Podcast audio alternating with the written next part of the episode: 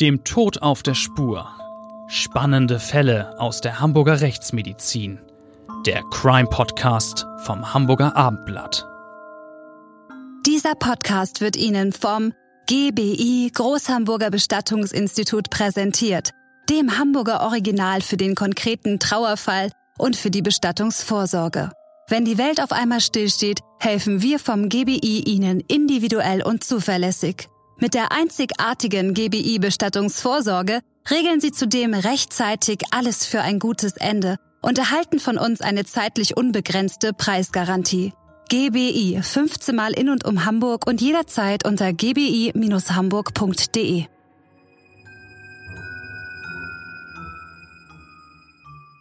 Moin, moin, liebe Hörer. Schön, dass Sie dabei sind bei unserem Abendblatt Crime Podcast, dem Tod auf der Spur.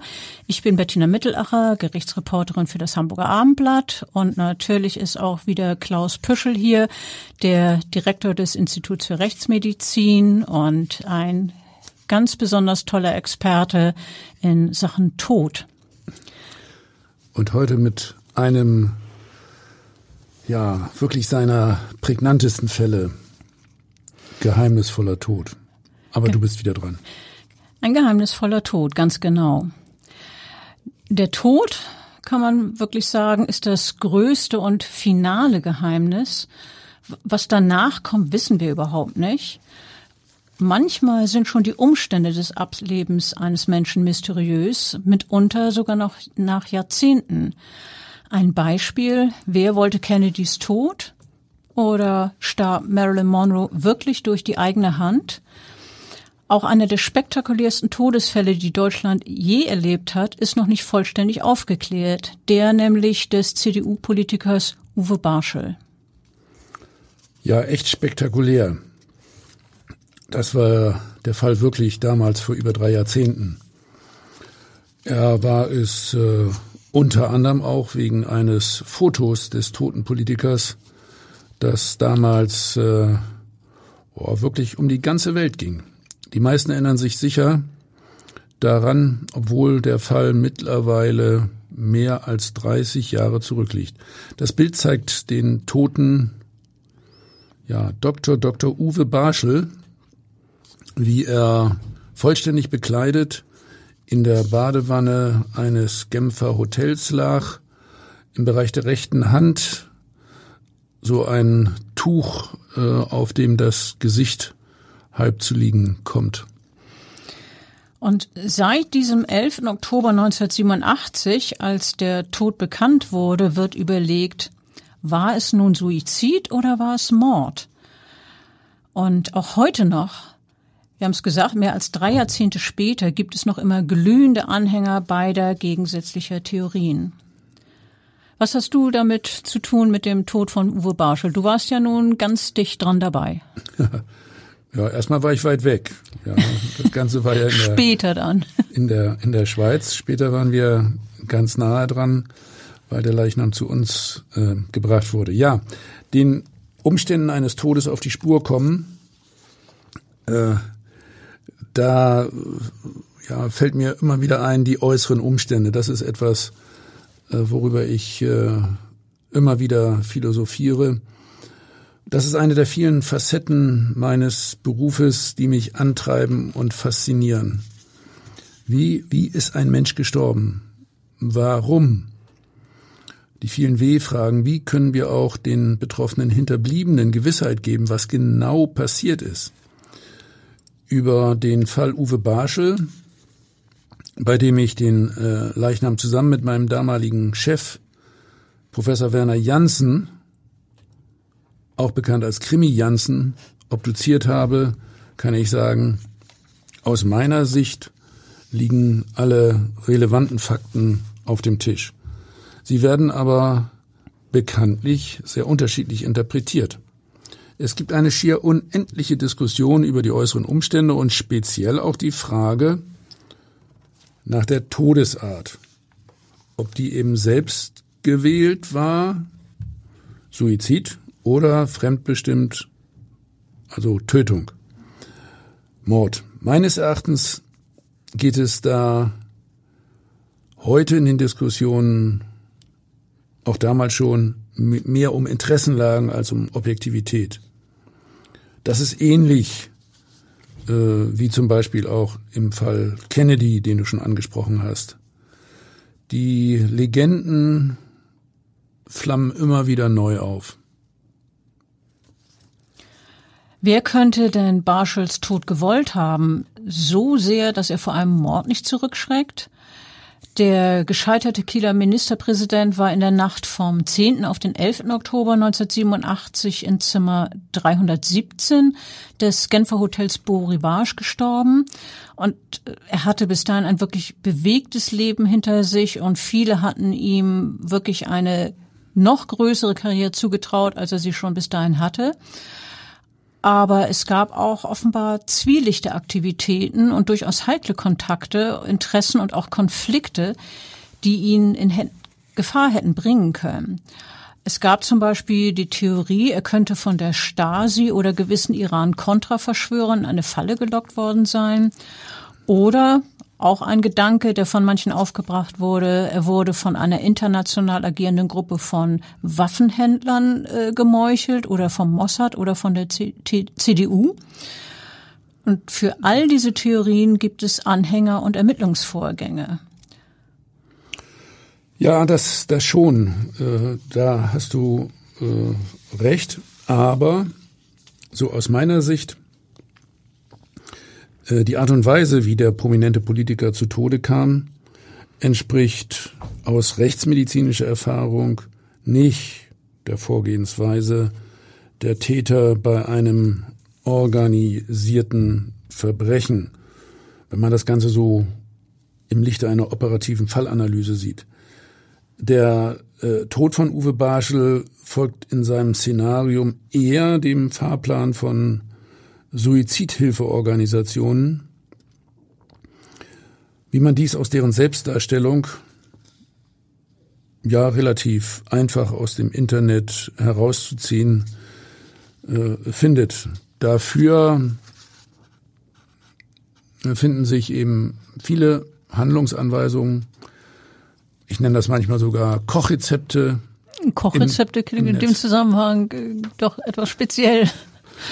Ja, naja, also äh, wie man das Ganze eben so äh, zusammenkocht, dass es äh, so oder so aussieht. Oder in diesem Fall äh, geht es ja tatsächlich um äh, runterschlucken, kann man fast sagen, Essen einer größeren Menge von Tabletten. Äh, solche Fälle geschehen gerade in äh, neuerer Zeit ja durchaus noch häufiger, weil die Menschen beim selbstgewählten Ende ihres Lebens einem Fahrplan folgen, wie er im äh, Netz, im Internet vorgegeben ist. Und im Fall Uwe Barschel schon lange vor seinem mysteriösen Tod in einer Badewanne ähm, war er auf jeden Fall eine Persönlichkeit, die maximale Aufmerksamkeit erregt hat. Er hat einen rasanten Aufstieg hingelegt, aber dann auch einen noch schnelleren Absturz. So kann man sein berufliches Leben eigentlich zusammenfassen. Schon im Alter von 29 Jahren äh, ist er CDU-Fraktionschef im Kieler Landtag geworden. Ähm, er hat eine entfernte Verwandte aus der Familie von Otto von Bismarck geheiratet, ist Vater von vier Kindern geworden, äh, er gilt als ehrgeizig, konservativ, ehrenwert, kurz für viele war er schlicht der Mustermann. Ja, äh, so hat die Öffentlichkeit den Juristen mit den zwei Doktortiteln lange Zeit wahrgenommen. Äh, ich übrigens äh, damals durchaus auch so ähnlich.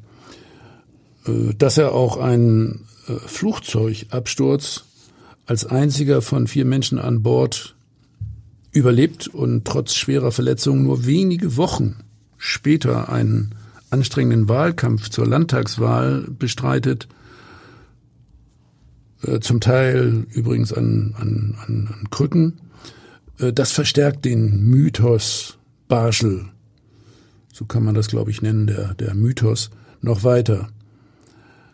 Ähm, hart im Nehmen, in jeder Hinsicht, ähm, aber das haben viele auch gesagt, äh, auch äh, hart im Austeilen.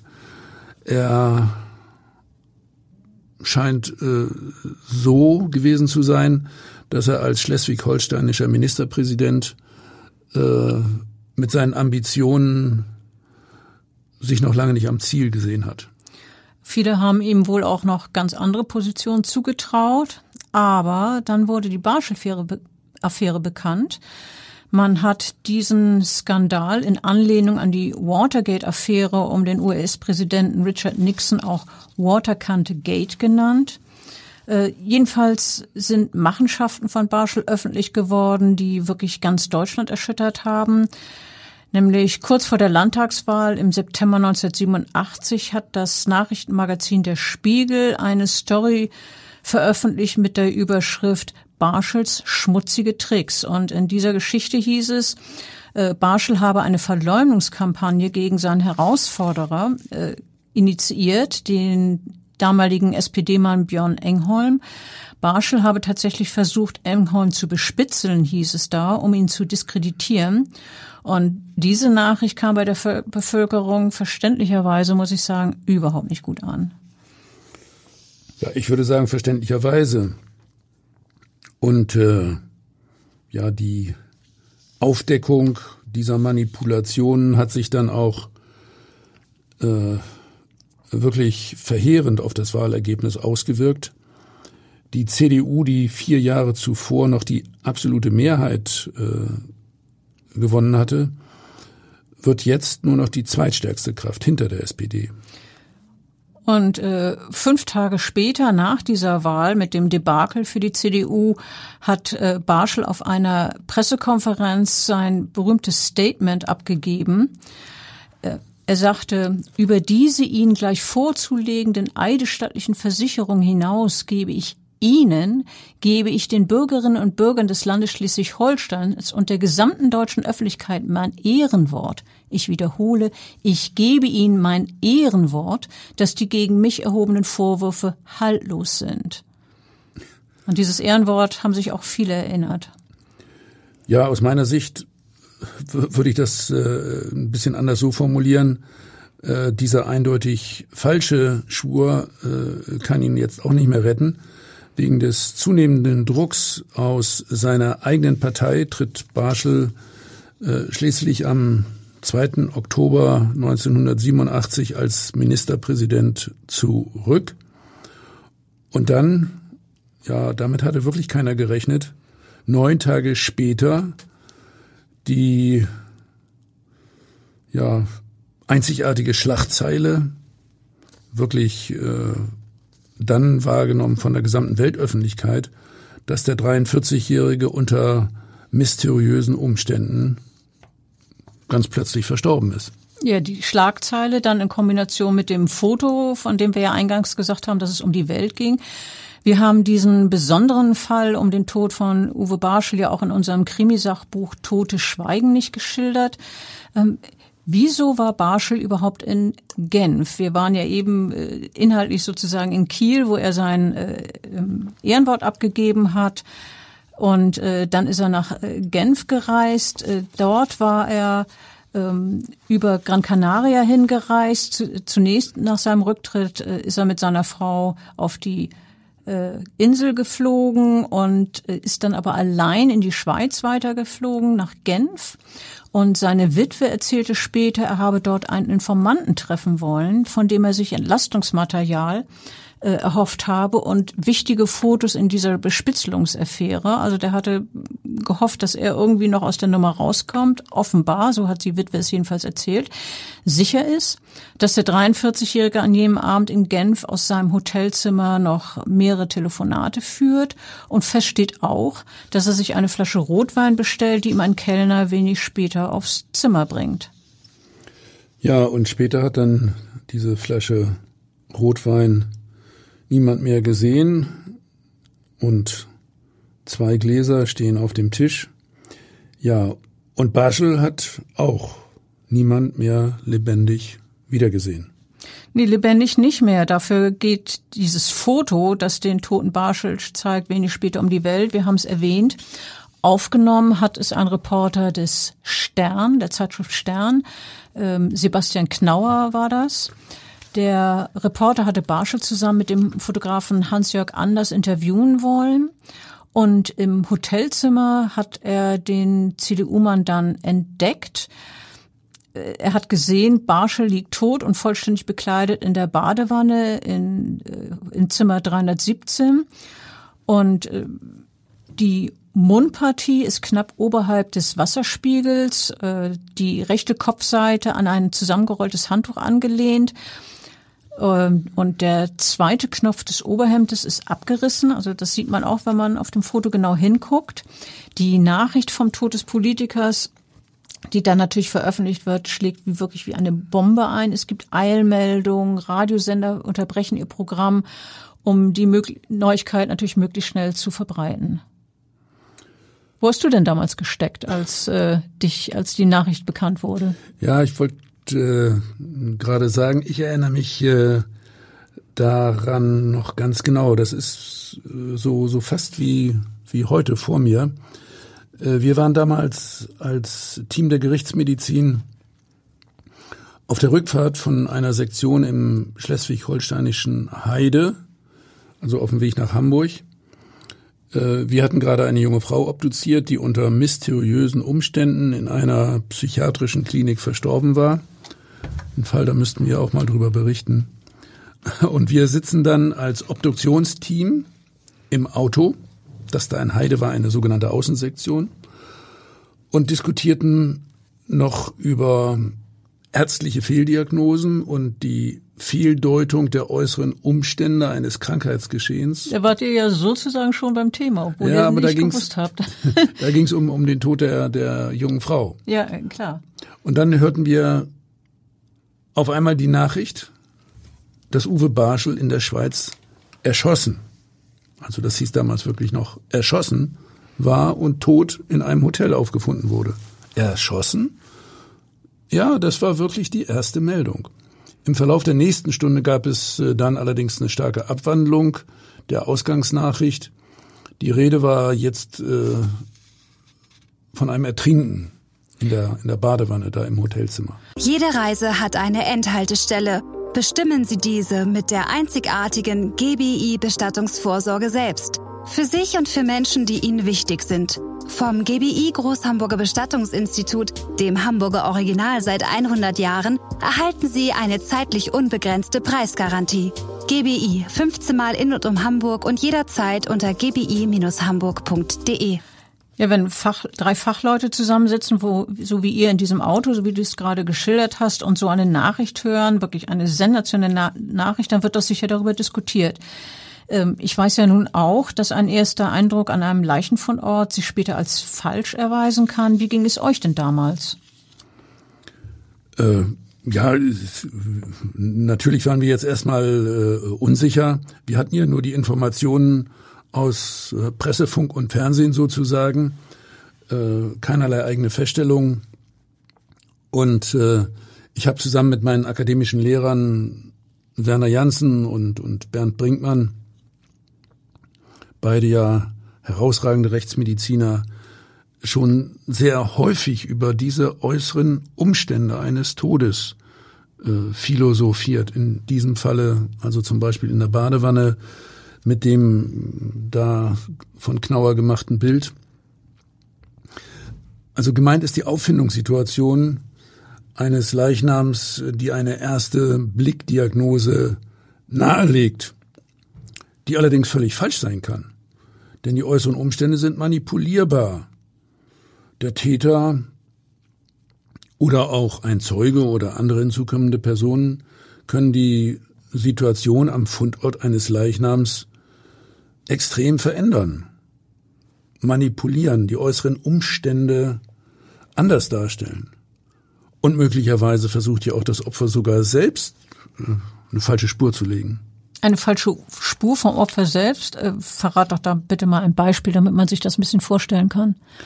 Oh, da gibt's wirklich äh, viele, viele Beispiele. Zum Beispiel wird ähm, mit einem äh, Verkehrsunfall äh, ein äh, Suizid vertuscht, um etwa eine Versicherungssumme zu erlangen. Also einer fährt mit dem Auto gegen die Wand und äh, will für die Familie oder die Ehefrau noch die Versicherungssumme äh, kassieren äh, von einer Unfallversicherung. Eigentlich ist das aber ein Suizid. Oder es wird ein äh, erhängter äh, Suizid von den Angehörigen oder, oder Freunden aus dem Strick herausgenommen. Der Strick wird abgenommen und der Leichnam ins Bett gelegt. Das könnte zum Beispiel aus religiösen Gründen mhm. äh, so manipuliert werden. Ja, verstehe. Man kann dann die Strangmarke am Hals auch noch durch eine Kinnbinde verdecken oder ein, ein Halstuch. Und der Leichenschauarzt äh, vermutet dann einen natürlichen Tod, weil er eben friedlich im Bett zu liegen scheint. Wenn er nicht genauer hinguckt, genau. Äh, aber kommen wir zurück zu unserem Fall Barschel. Da wird nämlich über einen natürlichen Tod nicht wirklich spekuliert. Äh, Suizid oder Mord, das sind nach Überzeugung aller die einzigen wahrscheinlichen Alternativen. Aber die polizeilichen Untersuchungen, die er da gibt, äh, es gibt Probleme, echte Pannen. So stellt sich, äh, stellt nämlich die Schweizer Polizei in dem besagten Hotelzimmer Verpackungen von Medikamenten sicher. Aber später sind die unauffindbar, rätselhafterweise. Vermutlich wurden sie von den Ermittlern versehentlich entsorgt. Also ich möchte auf jeden Fall niemand unterstellen, dass er daran Interesse gehabt haben kann, äh, ne, versehentlich. Außerdem ist die polizeiliche Kamera, mit der der Tatort fotografiert wurde, äh, defekt, was auch erst im Nachhinein leider äh, bemerkt wird. Und die Folge ist, alle Bilder sind unscharf gewesen. Ja, es äh, gab da auch noch eine Reihe weiterer Pannen bei den äh, Ermittlungen. Also wie gesagt, beispielsweise äh, wurden äh, verschiedene Sachen nicht gefunden, aber auch gar nicht wirklich gesucht. Zum Beispiel diese Rotweinflasche. Die ähm, äh, einzigen verwertbaren Fotos, die es äh, jetzt noch vom ursprünglichen Zustand des Leichnams und des Hotelzimmers gibt, das sind die, die der Sternreporter Sebastian Knauer geschossen hat. Unmittelbar nachdem er den toten Barschel da in der Badewanne äh, entdeckte. Mit, äh, lass mich noch sagen, mit Sebastian Knauer ja bin ich, bin ich heute äh, sehr gut äh, bekannt. Wir haben über den Fall Barschel äh, häufig äh, diskutiert, auch sehr, sehr intensiv, sehr hart diskutiert. Er hat mir persönlich nochmal alle Details äh, geschildert aus dem Hotelzimmer zur Auffindungssituation äh, in der Badewanne natürlich ganz speziell und äh, hat mir auch äh, erzählt, wie er damals äh, die, die äh, Fotos gemacht hat und äh, was er da äh, so an persönlichen äh, Beobachtungen am Leichnam gemacht hat. Ähm, die Bilder, die er da geschossen hat, äh, die sind ja nun wirklich aufschlussreich gewesen. Sie zeigen unter anderem, dass der Kopf von Barschel oberhalb der Wasseroberfläche ruht. Also mit anderen Worten, der 43 ist nicht etwa ertrunken, äh, wie man vielleicht annehmen kann, wenn jemand in der Badewanne liegt. Und äh, das hat sich auch bei der Sektion bestätigt, die Schweizer Experten vorgenommen haben. Tatsächlich, so das Ergebnis der Schweizer, ist er durch einen Medikamentencocktail zu Tode gekommen. Ja, das war schon die erste Diagnose, die nach relativ kurzer Zeit herausgegeben ist, nachdem die toxikologischen Untersuchungen durchgeführt äh, äh wurden. Bei Barschel werden insgesamt äh, letztlich acht Medikamente im Körper vorgefunden. Von einem, nämlich dem Beruhigungsmittel Tavor, heißt es, dass Barschel dieses Medikament bereits seit Jahren konsumiert hat. Und äh, unter den anderen sieben Medikamenten, die bei ihm nachgewiesen wurden, befindet sich noch das Barbiturat Cyclobarbital, ferner ein Schlafmittel, Dazu äh, Diazepam, also Valium, so kennen das die, die Leute hier bei uns, und ein stark sedierendes Antihistaminikum, also ein Mittel, das Übelkeit und Brechreiz verhindern soll. Die äh, Genfer Staatsanwaltschaft geht nach diesen toxikologischen Untersuchungsergebnissen äh, sehr schnell davon aus, äh, dass Barschel alle diese Mittel selbst eingenommen hat und klassifiziert das dann tatsächlich auch als Suizid. Wenn ich das jetzt mal nochmal zusammenfassen darf, also acht Medikamente hast du gesagt, unter anderem ein starkes Beruhigungsmittel, unter anderem ein Schlafmittel. Das hört sich nach einer ordentlichen Dröhnung an. Äh, das kann man äh, sicherlich so, so sagen. Also äh, riesiger Cocktail, auch alleine von den Medikamentenmengen her. Und äh, die Ermittler äh, gehen eben davon aus, dass sich der, der Politiker Barschel dann bekleidet in die äh, gefüllte Wanne äh, gelegt hat. Es wird noch viel über bestimmte Rahmenbedingungen äh, spekuliert, also warum der Hemdknopf ab, äh, was ist mit dem einen Schuh, äh, ja, wie war der zeitliche Ablauf des Sterbens, äh, wie äh, sind die Medikamente resorbiert worden, aber für die Schweizer im Ergebnis äh, dann eben eindeutig ein äh, Suizid.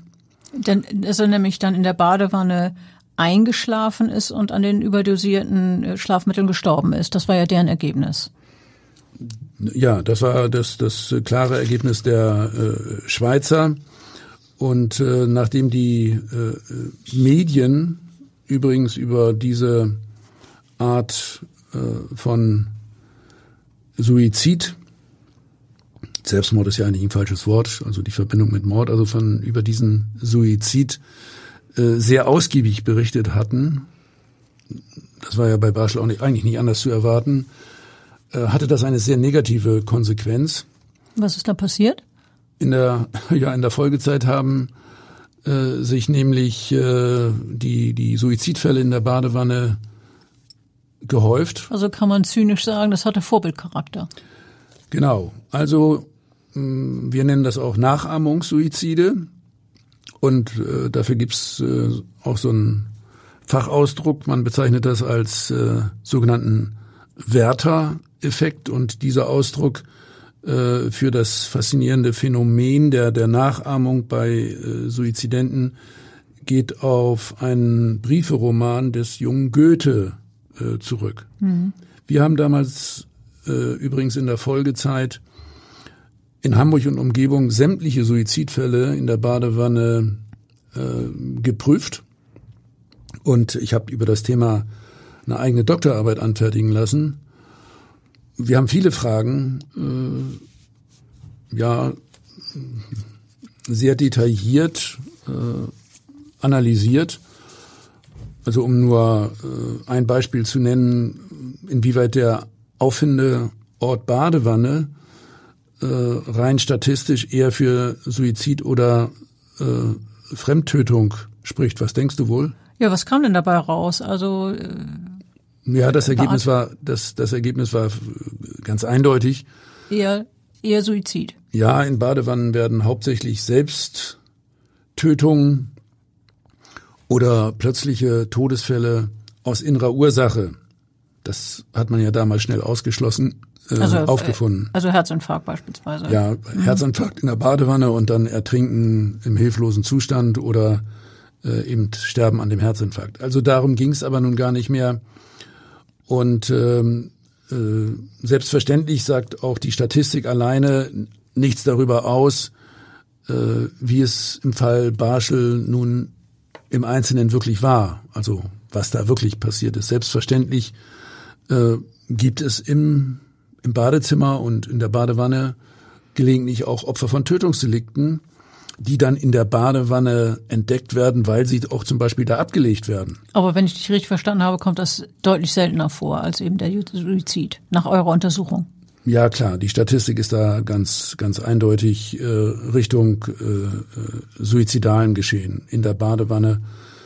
Äh, wir haben unter anderem auch äh, geprüft noch, ob die Tatsache, dass eine Person bekleidet in der Badewanne gefunden wird, ein Hinweis darauf ist, dass die Gewalteinwirkung von fremder Hand vorliegt oder eher äh, ein Suizident bekleidet ins äh, Wasser geht. Was nee. stellst du dir da ja, vor? Ich, ich stelle mir Wie vor, würdest du es machen?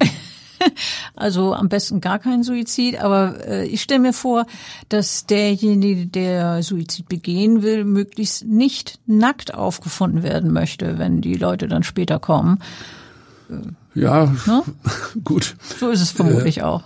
Ja, ich habe also viele gefragt und und äh, einige äh, sind tatsächlich der Meinung, bekleidet in der Badewanne spricht er für Tötungsdelikt, aber äh, das ist nach äh, unseren sorgfältigen Untersuchungen äh, nicht richtig. Unsere damaligen Studien haben ganz eindeutig bestätigt, äh, findet man in einer mit äh, Wasser gefüllten Badewanne eine bekleidete oder teilbekleidete Person, dann spricht dies eher für ein suizidales Geschehen, so in dem Sinne, wie du das jetzt gerade auch erzählt mhm. hast.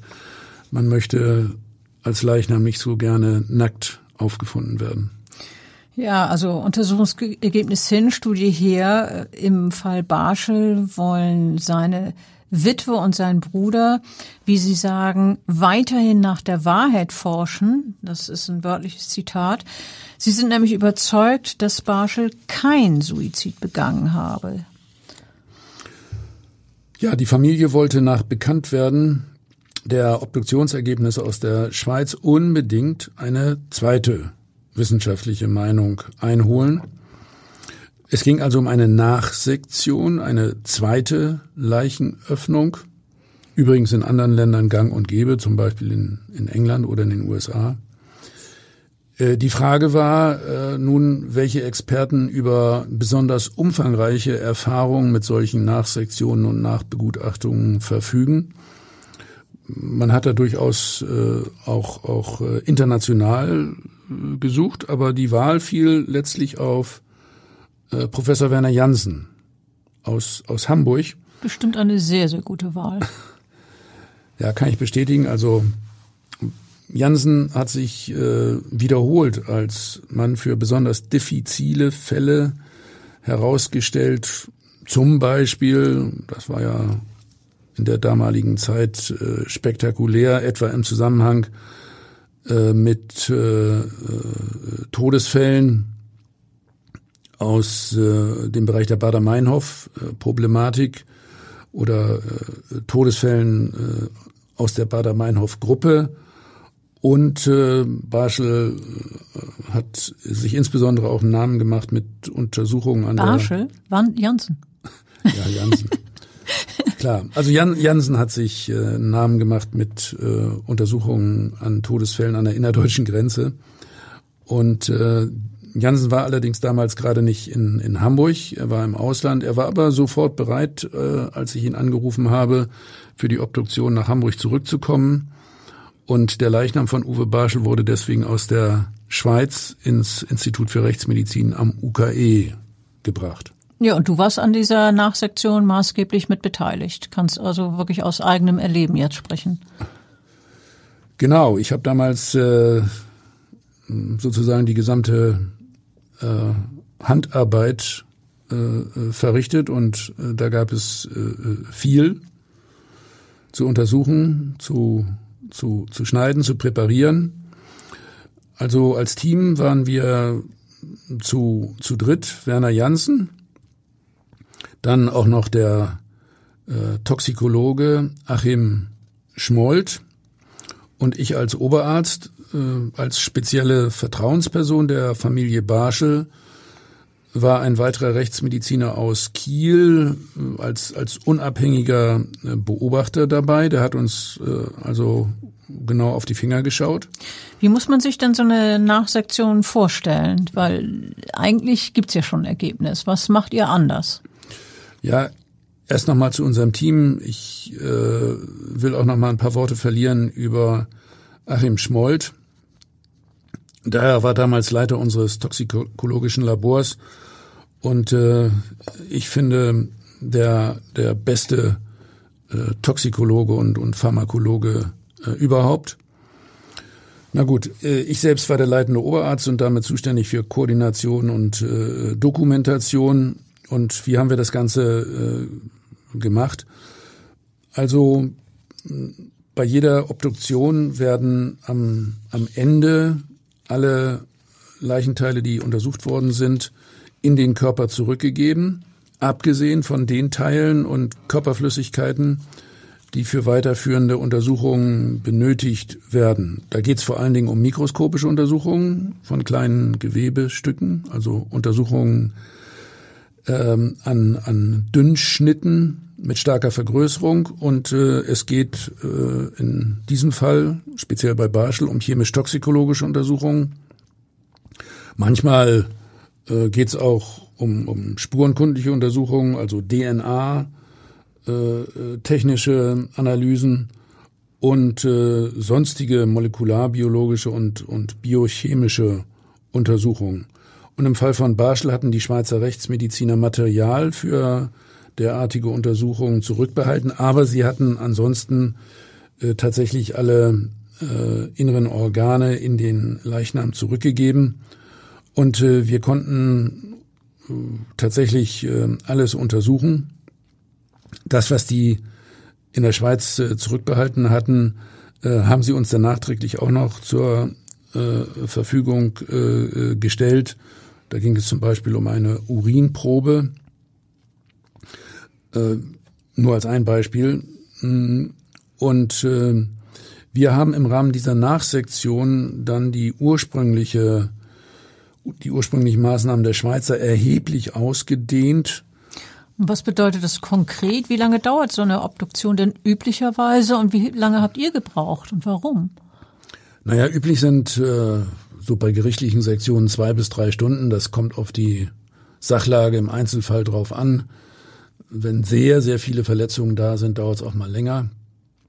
Aber hier im Fall von äh, Barschel haben wir weit mehr als doppelt so lange äh, gebraucht wie üblich. Mhm.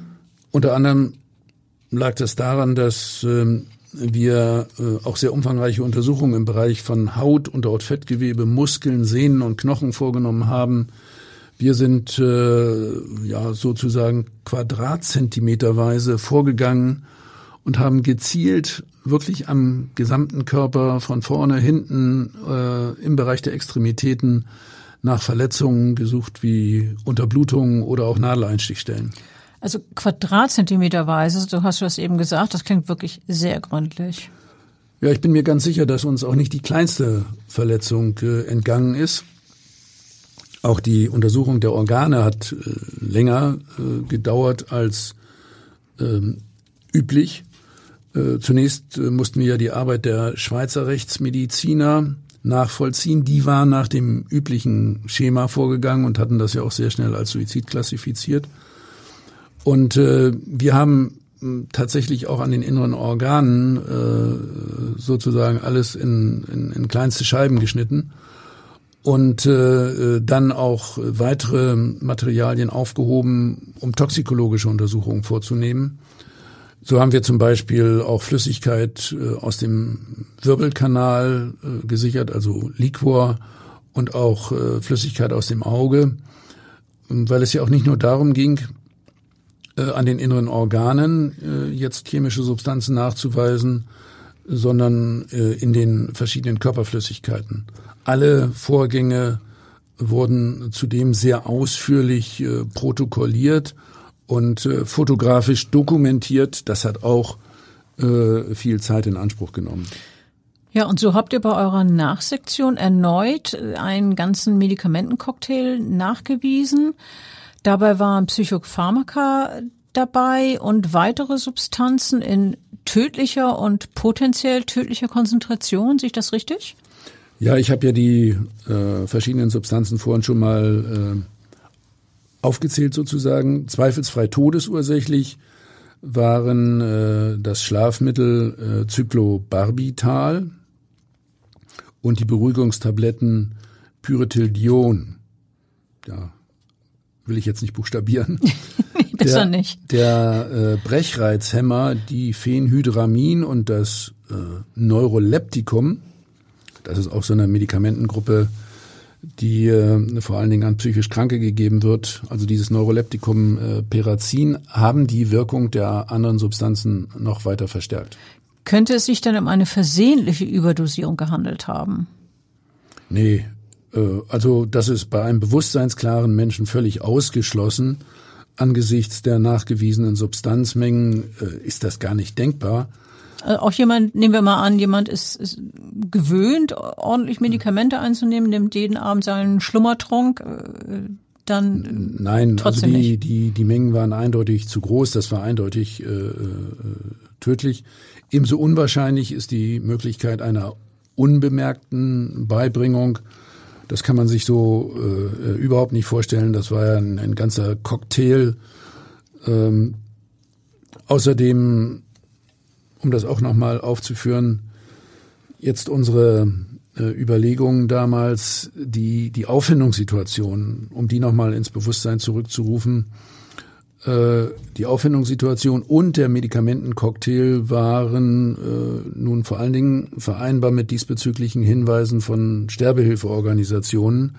Und die schlagen ausdrücklich eine gestaffelte Medikamenteneinnahme in so einem Cocktail äh, vor. Allerdings mehrere Gläser hintereinander getrunken von dem Cocktail sozusagen. Das heißt dann also erst ein Mittel zur Entspannung und zum Verhindern des Erbrechens und dann die tödlichen Substanzen.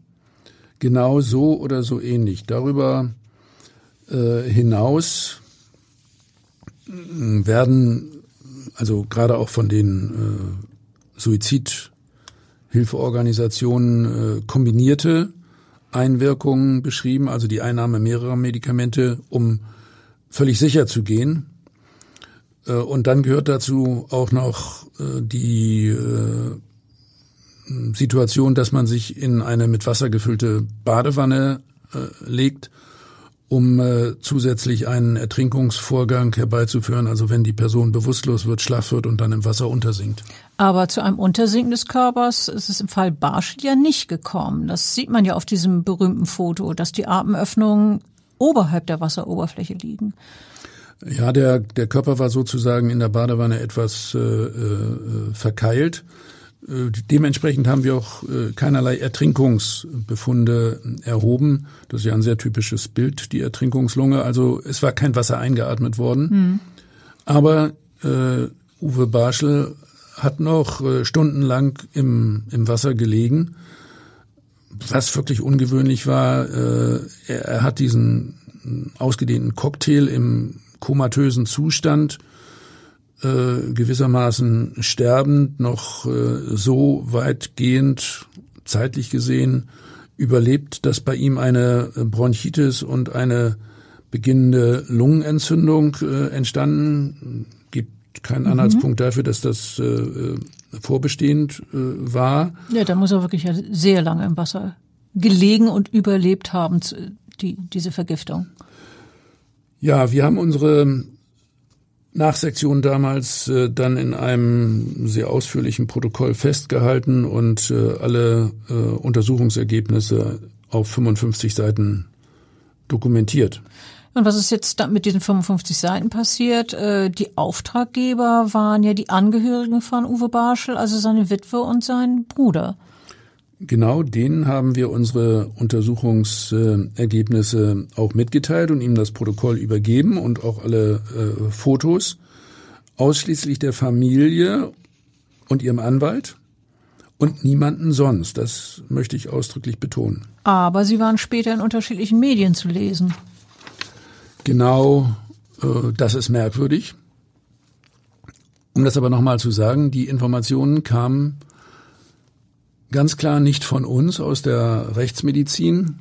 Dafür lege ich die Hand ins Feuer. Nicht von mir, nicht von Schmold, nicht von Werner äh, Jansen. Wir haben niemanden auch nur ein Sterbenswörtchen über unsere Untersuchungsergebnisse mitgeteilt.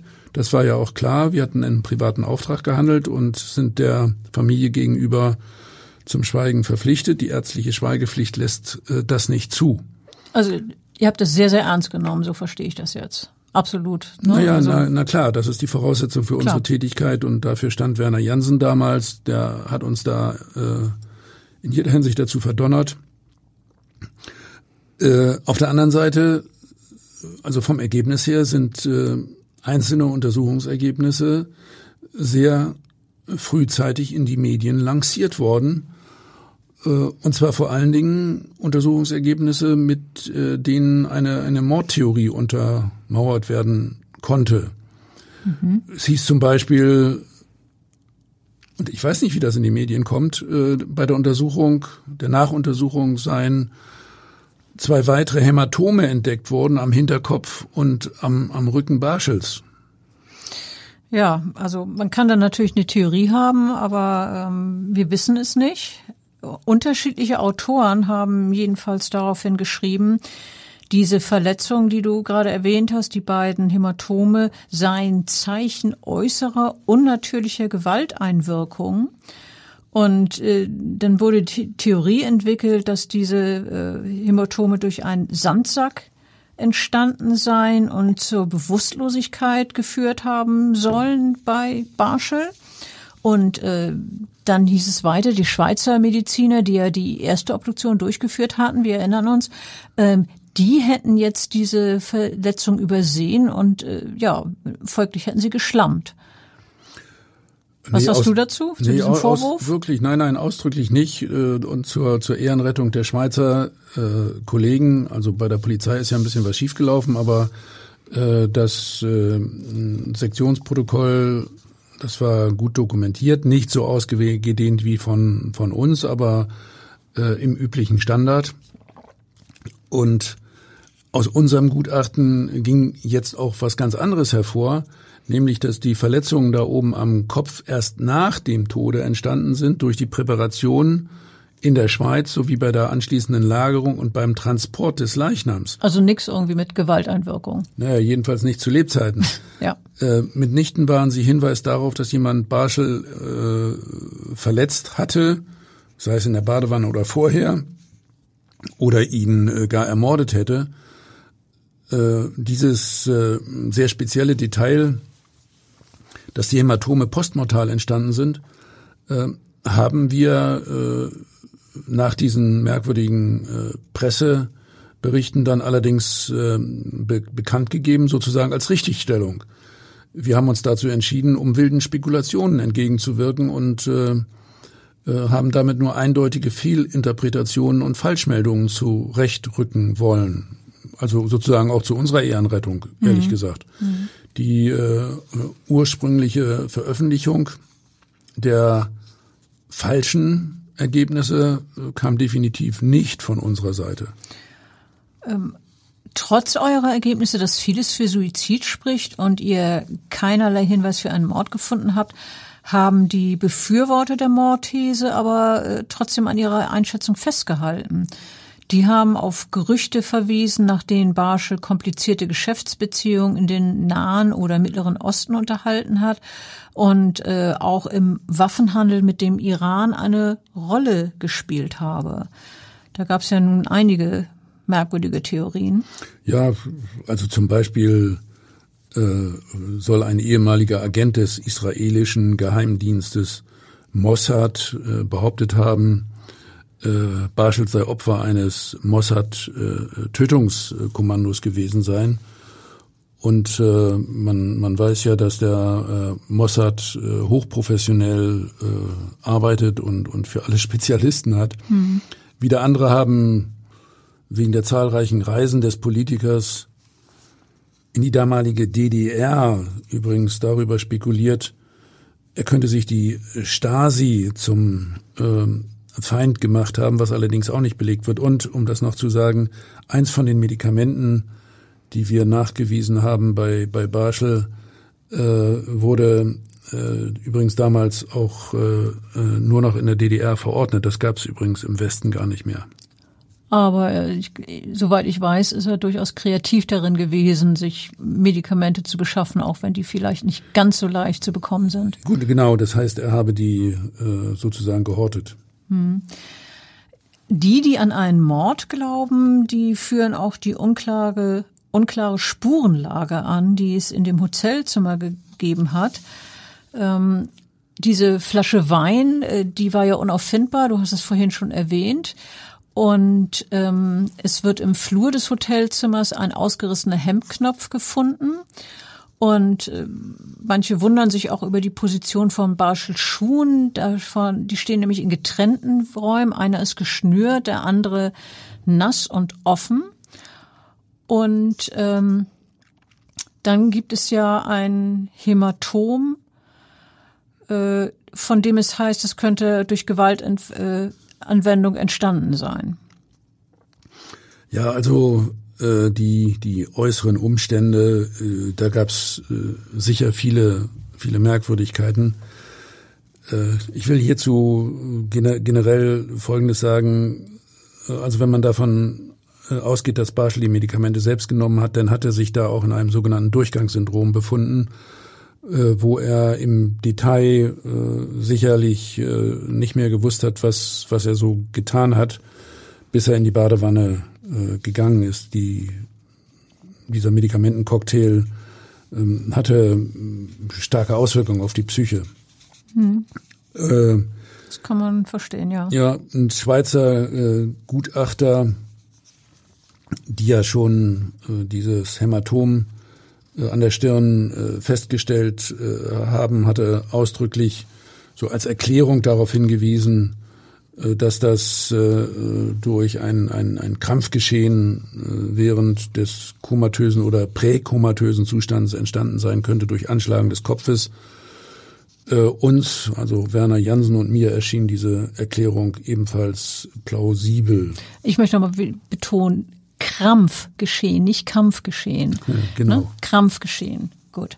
Ähm, und auch für alle anderen angeblichen Ungereimtheiten gibt es äh, nach Überzeugung von erfahrenen, erfahrenen Ermittlern plausible Erklärungen, die jedenfalls nicht gegen Suizid sprechen. Hätte Barschel denn ein Motiv für einen Freitod gehabt? Ich denke, aus dem, was wir eingangs gesagt haben, ergibt sich das, aber äh, es gibt ja auch Leute, die sich professionell mit solchen Analysen beschäftigen.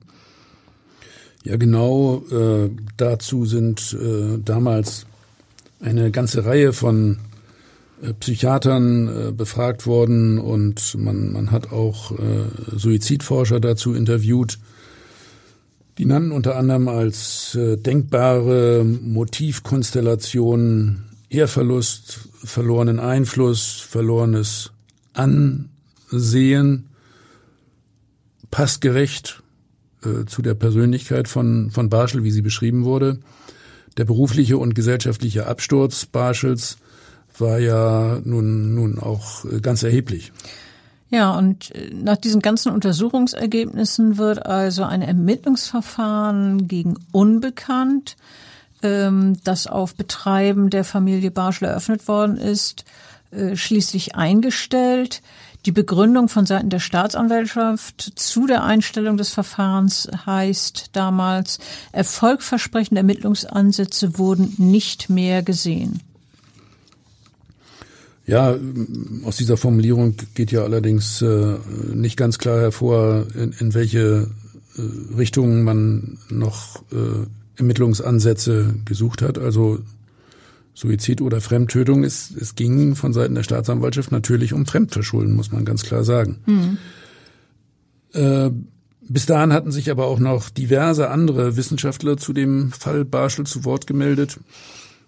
Zweifel am Suizid wurden insbesondere von einem äh, äh Züricher Toxikologen geäußert. Das war äh, damals der Professor Hans äh, Brandenberger ein sehr bekannter, hochgeachteter Wissenschaftler, den die äh, Familie Barschel auch noch zusätzlich mit einer weiteren Begutachtung betraut hat. Und äh, Brandenberger hat äh, einmal alle Medikamente und deren Mengen, die wir so festgestellt hatten, bestätigt. Auf der anderen Seite wurde von Brandenberger allerdings geäußert, dass insbesondere eine der nachgewiesenen tödlichen Drogen zeitlich gesehen erst deutlich später eingenommen worden sein muss als die anderen Substanzen. Dabei handelt es sich um dieses mehrfach zitierte Cyclobarbital, ein, ein sehr stark wirksames Schlafmittel aus der Gruppe der Barbiturate, die übrigens äh, schon seit langem äh, nicht mehr gegeben werden. Brandenberger hat äh, seinerzeit behauptet, Uwe Barschel müsse bei der Einnahme des Cyclobarbital schon bewusstlos gewesen sein. Er kann es also dann, wenn er bewusstlos war, nicht selber eingenommen haben, sondern das muss ihm zugeführt worden sein. Und äh, die Schlussfolgerung daraus war, dass man dem Bewusstlosen das letztlich tödliche Gift nachträglich mittels Magensonde verabreicht hat. Also soweit die Theorie von Professor Brandenberger, wenn ich das eben richtig verstanden habe. Mittels Magensonde habt ihr denn dafür bei der Sektion Anhaltspunkte gefunden, die diese Theorie bestätigen können? Nein, nichts dergleichen. Wie gesagt, wir haben sehr sorgfältig präpariert. Äh, wir haben äh, in der Mundhöhle, im Bereich der Speiseröhre, im Bereich der Magenschleimhaut alles genau untersucht. Und äh, wir haben an der Magenschleimhaut äh, auch gewisse Veränderungen gefunden. Aber die hatten überhaupt nichts mit einer angeblichen Magensonde zu tun. Äh, da haben andere wiederum die von uns beschriebenen Befunde völlig willkürlich, also von uns äh, niemals äh, akzeptiert, äh, fehlinterpretiert. Und nach unserer Überzeugung nach wie vor so wie auch nach der Überzeugung äh, einer ganzen ja Corona von von weiteren Toxikologen sowohl aus Genf, dann auch aus Lübeck, wo ja das Ermittlungsverfahren geführt wurde, und aus München. Auch die wurden noch mit einer Nachuntersuchung beauftragt.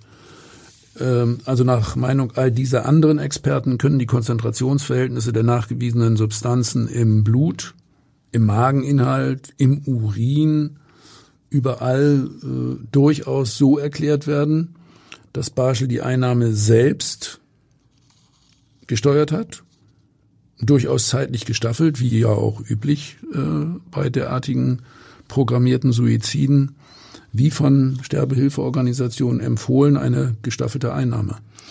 Professor Werner Jansen, der ja damals die Obduktion Barschels in Hamburg zusammen mit dir ausgeführt hat, der hat seine Erkenntnisse später folgendermaßen beschrieben, und zwar sehr eindeutig Klartext äh, gesprochen. Es war Suizid, hat Jansen in der Wochenzeitung Die Zeit gesagt. Und ich zitiere weiter, für eine andere Annahme gab es keine Anhaltspunkte. Und ähm, er erinnerte sich in diesem Text, dass die Sektion damals sechs bis acht Stunden gedauert habe. Ähm, ja, ja, Werner Jansen hat äh, äh, eisern geschwiegen, im Grunde jahrzehntelang, ehe er sich dann äh, letztlich äh, mal geäußert hat, sozusagen als nach Jahrzehnten die, die Aktenlage geöffnet war. Nicht von ihm, sondern von anderen. Mhm. Und äh, die, die Sektion hat ja also dreimal so lange gedauert wie sonst üblich. Das kann ich sagen. Und ähm, wir haben jetzt also eine ganz besonders gründliche und aufwendige Obduktion. Wir haben eine Vielzahl von Untersuchungen. Eigentlich sollte man da natürlich meinen, der Todesfall Barschel sei damit hinreichend dokumentiert. Ähm, es gibt auch eine Menge Literatur. Äh, der Fotograf dieses berühmten Fotos hat äh, Originaldokumente abgedruckt. Dann gab äh, der äh, damals ermittelnde Oberstaatsanwalt hat äh, auch noch darüber geschrieben und ähm, der hat ein Buch veröffentlicht, ein Mord, der keiner sein durfte. Ja, aus meiner Sicht nochmal, das ist wirklich sehr merkwürdig. Äh, äh, aus dem Buch von äh, Knauer äh, ergibt sich, dass im Grunde ja alle Originaldokumente offengelegt worden sein müssen und nochmal niemals von uns. Äh, von daher ist die Frage, die eigentlich gar keine Frage ist, wie äh, diese Dokumente sämtlich, also alle 55 Seiten letztlich in die Medien gekommen sind. Der Generalstaatsanwalt des Landes Schleswig-Holstein, Erhard Rex, äh, hat äh, damals äh, in, in seiner Rolle als äh, äh, ja, Vorgesetzter von allen Ermittlern eine Dokumentation des Barschel-Verfahrens herausgegeben und in dieser aus meiner Sicht äh, ja finde ich abschließenden äh, Dokumentation geht hervor, das sagt äh, Rex wörtlich, mysteriöse Mordtheorien brechen bei nüchterner Betrachtung zusammen. Der Tod von Dr. Uwe Barschel bleibt rätselhaft. Äh, es kommt auf Fakten an, keine Interpretationen. So also der Generalstaatsanwalt. Und hiermit befasste Psychiater haben seinerzeit den Tod Barschels als klassischen Suizid eines gescheiterten, schwer narzisstischen Menschen in einer ausweglosen Situation bezeichnet. Das ist ja auch eine klare Ansage, würde ich sagen. Ja, noch einmal zu dieser ganzen Reihe merkwürdiger Fälle, die man ja so aus der aus der Geschichte geradezu kennt, wie bei John F. Kennedy oder Marilyn Monroe. Es gibt immer wieder Todesfälle, bei denen der Tod auch noch nach Jahrzehnten in der Grauzone bleibt. Man überlegt, ob es äh, nicht irgendwann mal neuere Untersuchungsmöglichkeiten geben kann, die Licht in das Dunkel bringen. Im Fall Barschel sehe ich das nicht, weil keinerlei Spuren oder Überreste mehr vorhanden sind, die noch mit neueren Methoden gründlicher untersucht werden können. Nochmal, für einen Rechtsmediziner zählen als eindeutige Beweismittel nur die Fakten. Für mich persönlich sind das vor allen Dingen die eigenen Sektionsergebnisse, mikroskopische Untersuchungsbefunde und Laboranalysen. Das sind die Fakten. Die sonstigen äußeren Umstände eines Falles sind manipulierbar und interpretierbar. Die Zeugenangaben aus dem persönlichen Nahbereich sind äh, ja unter Umständen oder meistens subjektiv gefärbt.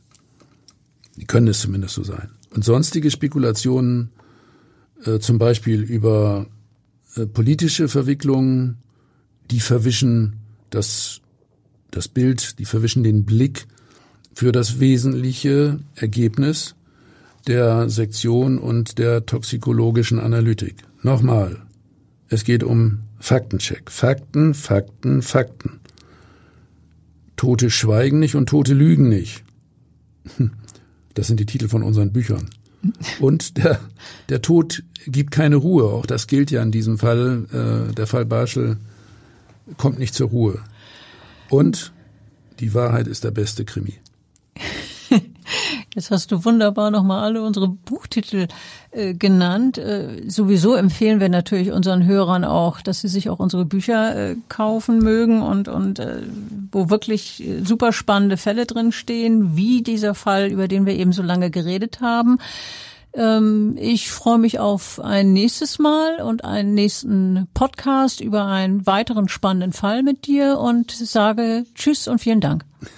Ja, so einen wie den Fall Barschel äh, wird es aber, denke ich, nicht wieder geben. So im politischen Raum war das äh, tatsächlich ein ganz besonderer Fall für mich.